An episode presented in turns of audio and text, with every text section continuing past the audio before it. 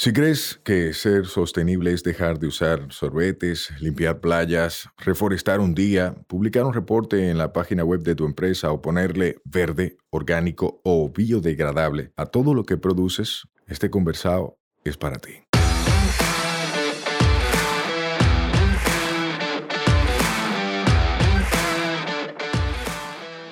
Hola, somos Mibisai, los motores detrás de Tinglar y una vaina verde, y hoy vamos a tener un conversado sostenible. En cada conversado sostenible te ayudaremos a romper paradigmas y te compartiremos alternativas y herramientas para que acciones ya, sin excusas.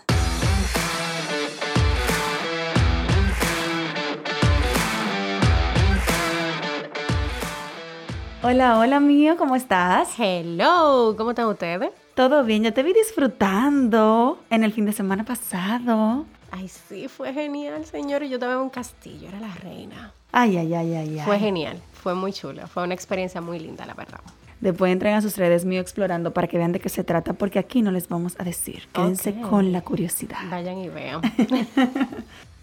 mío, ¿de qué vamos a hablar hoy? Vamos a hablar de un tema de que cuando yo lo oigo me acuerdo de ti, honestamente, porque yo contigo he aprendido mucho sobre eso. O sea, como a, diferenciar los términos de reciclaje o de colección de los residuos y todo eso. De ti he aprendido mucho sobre eso. Vamos a hablar de reciclaje inclusivo. Qué linda, Dios mío. Me encanta cuando alguien puede sacar un chin eh, y aprender un poquito de todo lo que compartimos.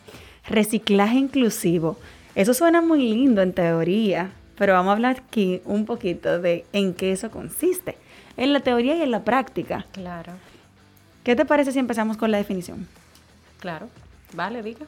Miren, lo primero es diferenciar lo que es reciclaje de lo que es reutilización, que muchas veces confundimos ambos términos.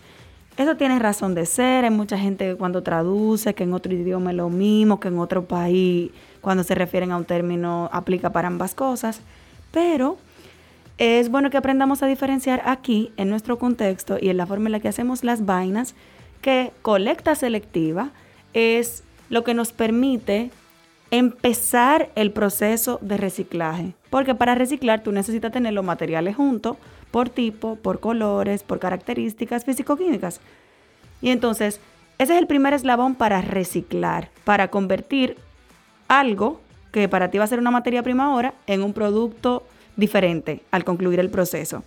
Ahora bien, reutilizar es cuando tú tienes, por ejemplo, un contenedor en el que viene una salsa, la típica salsa de tostitos o cualquier otro aderezo, y tú lo utilizas para otra cosa. En mi caso, yo lo utilizo para vasos o para guardar otro tipo de granos, por ejemplo. Ahí yo reutilizo un material. Cuando yo lo reciclo es cuando yo lo meto en una máquina y esa máquina lo transforma en otra cosa. Y qué bueno que tú empezaste la conversación con establecer la diferencia entre reciclar y, y no ajá, entre reciclar y reutilizar. Señores, no nos podemos engañar con, con, estas dos cosas, tanto la de reutilizar como la de reciclar. A veces mucha gente me dice, ah, no, pero que yo compro el queso en el, en el plástico duro porque yo lo reutilizo. ¿Cuántas veces usted va a reutilizar eso? Sí, la verdad. Entonces hay cosas que nosotros no podemos pensar en que la en reutilizar, porque reutilizar no es la solución. No, la primera R para ganar el pleito sin echarlo es rechazar. Exacto. Entonces, no se acomoda con las otras porque la primera es rechazar. Exacto. O que usted diga, no, porque compro tanto pote porque lo voy a reutilizar. Va a llegar un momento en que ya usted no va a reutilizar ningún pote. La despensa no llena de pote. No se engañe. Y, lo digo porque a mí me ha pasado, o sea, es un proceso por el cual yo pasé y yo decía, pues, pero ven acá, es que eso no, eso no es consistente. Al final, ¿cuántas veces yo lo voy a volver a usar? O sea, ¿cuántos potes yo necesito en mi casa? Eh, es como cuando tú vas a comprar los detergentes que tú dices, no, pero que yo los reutilizo. Ajá. ¿Cuántas veces? Entonces, es importante, qué bueno que tú traíste a la colación mm, hacer la diferencia entre una cosa y otra. Y, luego, entonces, yéndonos a este punto de por qué es importante esto de reciclaje inclusivo eh, en la economía circular. Sí, ahí, ahí podemos irnos como que en detalle. En, cuando utilizamos esa palabra de inclusivo, no es nada más para que se vea lindo, porque ahora todo lo que tú le metes inclusivo de apellido es inclusivo, pero en la práctica, gracias, no lo es. En el reciclaje, cuando hablamos de inclusividad, hablamos de que participen de forma activa todos los que realmente tienen una participación directa en esa cadena. No es para que suene lindo en un nombre, un apellido, en un escrito que tú hagas o en un post que tú subas. Es porque el reciclaje, así como dijimos que todo empieza en tu casa, cuando tú haces colecta selectiva, cuando tú tienes tus fundas o, tus zafacones diferentes y tú pones el plástico en un lado, el cartón y papel en un lado, el vidrio en un lado, latas en un lado y diferentes materiales en un lado, residuos orgánicos en un lado, entonces ahí tú estás haciendo en tu casa colecta selectiva. Pero luego de que eso sale de tu casa, eso sigue un proceso. Puede que el proceso más simple, si tú no estás teniendo una conexión dentro de ese proceso, una participación o una decisión, es que se lo lleve el camión de la basura. O sea, que viene el equipo del ayuntamiento, se lo lleva al vertedero, en el vertedero entra una, un rol los recolectores informales que ahora en la ley mío, ¿cómo se llaman? Recolectores de base. Recolectores de base. Esos son los famosos buzos, de los que nosotros como que siempre hablamos, ah, que lo buzo, que lo buzo, que, lo buzo. a ellos no les gusta que lo llamen así, que es muy despectivo. Sí, porque se tiende a poner ese trabajo como que es menos. Muy denigrante. Es denigrante.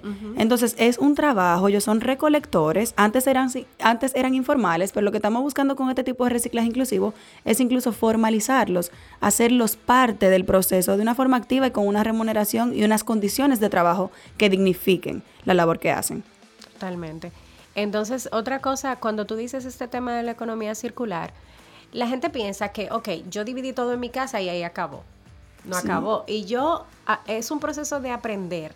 Cuando conocí a Capobianco, fue que me di cuenta y yo dije, ay Dios mío, pero lo que yo en mi casa di que divido, eso es todo un proceso. Y cuando conocí el proceso que ellos hacen en la fábrica, para descomponer todo eso y hacer un nuevo material a base de, de, de Tetra Pak o de plástico o de botella. No, ellos no procesan botella, plástico y Tetra Pak. Y, y, que yo vi todo lo que hay que hacer, es todo un proceso. Sí, y buenísimo que tú menciones ese ejemplo, porque es el único ejemplo de reciclaje que tenemos en el país. Eh, para ti que estás escuchando y no conoces, Capo Bianco es la empresa que hace los palets hechos de plástico reciclado y que ahora están reciclando también el Tetra Pak. Sí, y de hecho con ellos tenemos una iniciativa muy linda. Ellos fueron quienes hicieron los zafacones de Tetra Pak del centro de acopio de la tienda de Tinglar Equestor y aparte sacamos una línea de maceteros de Tetra Pak reciclado que ha gustado muchísimo. La gente no lo, hicimos una alianza muy linda con Huerticos y más para vender las plantitas en esos maceteros de Tetra Pak reciclado. Ellos también son los que han hecho los paragomas de la zona del malecón, han hecho varios zafacones de varias zonas verdes del Distrito Nacional, pero eso es todo, señores, esa planta es una cosa impresionante. Y es bueno que, podamos tener alguna referencia en el país porque nos deja ver que realmente es un proceso que consta de varios pasos y que mientras más... Eh, Mientras más uniforme entregamos el tipo de residuo, es mejor para el proceso de transformación, que es el, eslabón último del reciclaje. O sea, no es lo mismo que a cualquier empresa que se dedica al reciclaje le llegue, por ejemplo, todo el vidrio azul junto que, que le llegue el vidrio por colores. Luego cuando lo reciba tiene que segregarlo por colores para poder tener un producto nuevo que también cumpla con las características que nosotros los consumidores y nosotros los piqui queremos. Porque a nadie le gustaría recibir un producto que esté veteado, como diríamos en buen dominicano. Entonces por eso hay que hacer una separación incluso por colores. Pero es todo un proceso. Mira, ahora con, con, la apertura del centro de acopio en la tienda, nos dimos cuenta, trabajando con Lorna, que tampoco hay mucha gente que quiera tener un centro de acopio en su espacio. O o que tenga el espacio para poder tenerlo. Porque a nosotros nos pasó, bueno, no puedo tener más de tres porque no tengo el espacio. Y entonces tenemos el vidrio, pero no lo tenemos por colores. O sea, hay otra persona que tiene que hacer ese trabajo posteriormente. Pero e, es una cadena, porque a nosotros nos llega limpio, que la gente lo trajo. Ellos lo encuentran en un solo lugar, no tienen que pasar por toda la casa de toda la gente que, hace la colección de, esos residuos. Entonces, es una participación de todos. Eh, hay mucha gente que de buena voluntad está aceptando un centro de acopio en sus tiendas, en sus plazas. ¿Qué pasa también? Viene el problema de que la gente lo lleva sucio, lo lleva desorganizado y por eso muchos centros de acopio han cerrado. Y lleva lo que no es. Y lleva lo que no es. Entonces, yo digo una cosa, si usted ya decidió hacerlo, hágalo bien. Sí, totalmente, totalmente. Porque es como decíamos incluso en un episodio pasado, no se haga yo creo que esta parte la tengo que editar, pero si me lo preguntan por DM, yo le voy a decir qué es lo que no se pueden hacer, pero es mental. Eh, entonces, no se haga Ay, Dios, Yuri, por favor. no se haga, perdón, no se haga, para el que entendió, no se haga la idea de que usted lo está haciendo bien simplemente porque está llevando la basura desde su casa a otro sitio. Si al final está llevando basura, no lo está haciendo bien. Lo que queremos que usted lleve son residuos, que son los residuos que se utilizan para fines de reciclaje, que son los que se pueden transformar. Si tú te comes una pizza, no lleve la pizza y la caja de pizza llena de grasa porque sabes que con grasa no se puede. Solo lleva la parte del cartón que está limpia. No, o por ejemplo, ahí que, que el próximo punto es que, ¿qué hacemos nosotros para cambiar esta vaina? Eh, básicamente eso, esa es la responsabilidad de ti como individuo en tu casa. Loco, terminaste de beberte la leche en el Tetra Pak, enjuágalo. De una vez. Porque si tú no lo enjuagas, después cuando tú le quites esa tapa, eso hiede a demonio. Sí, leche putrefacta, señores. O sea, Exacto. El jugo por igual, el residuo de la cerveza, el residuo del vino, el residuo de todo, es simplemente enjuagar eso. Si tú lo haces en el momento, se puede remover perfectamente. Ahora, si, si eso se queda ahí, no se puede utilizar. Entonces, empezaste a hacer algo, pero no lo vas a poder completar y va a estar mal.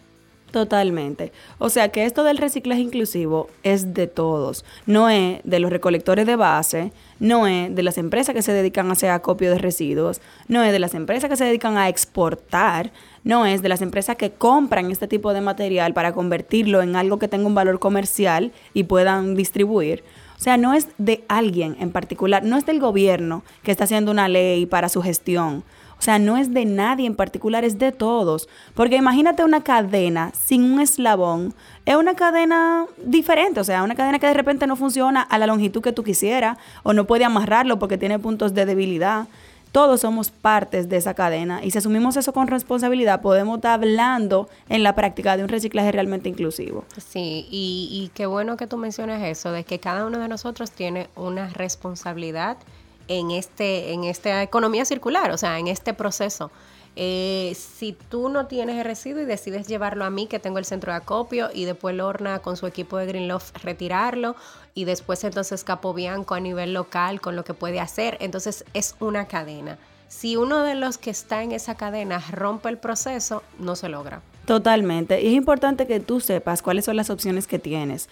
Tú empiezas, toda la cadena empieza con la fabricación, porque no vamos a poner toda la responsabilidad en el consumidor. Se está fabricando mucho material que no se sabe ni cómo se va a gestionar, ni cómo es la forma correcta de hacer disposición final, y se sabe que, por ejemplo, no se recicla y no se puede alargar su vida por el reciclaje.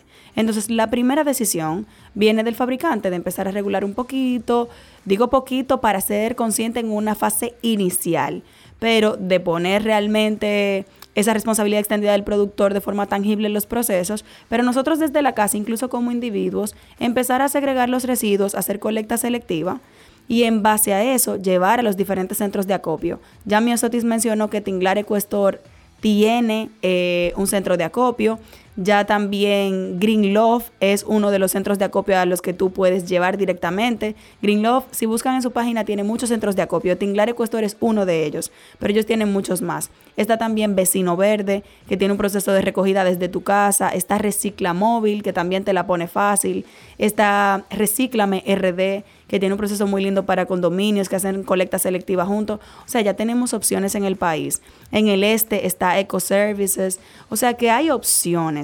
Lo que tenemos nosotros es que buscar cuál es la que nos queda más cerca y entender que los recolectores de base, esos que llamamos regularmente buzos, no son un problema. No están ahí en tu zafacón para hacerte un reguero.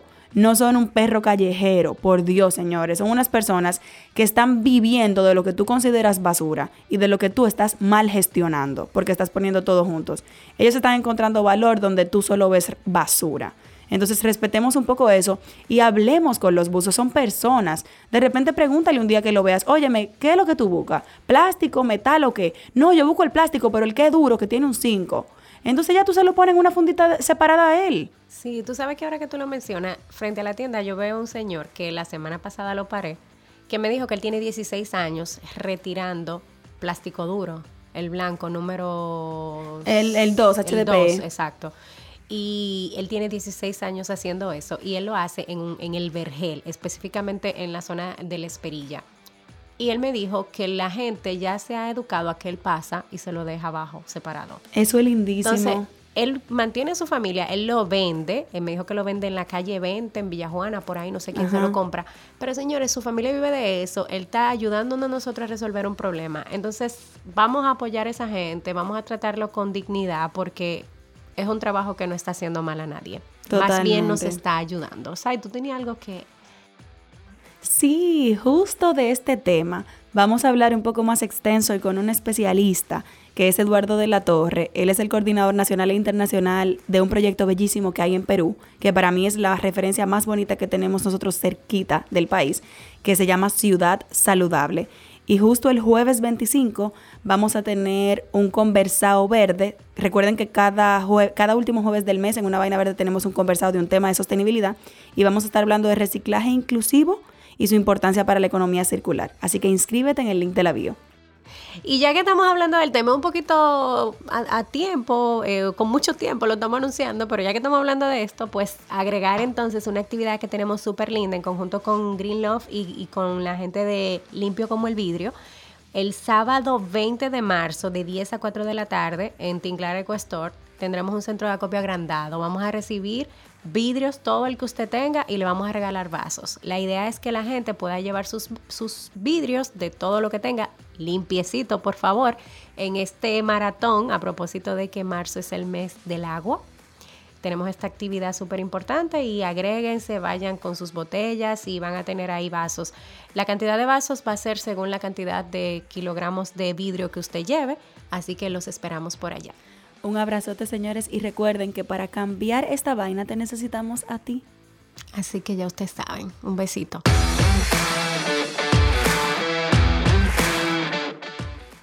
Este podcast se graba en nuestra casa, M33. M33, somos de tu mundo y te entendemos.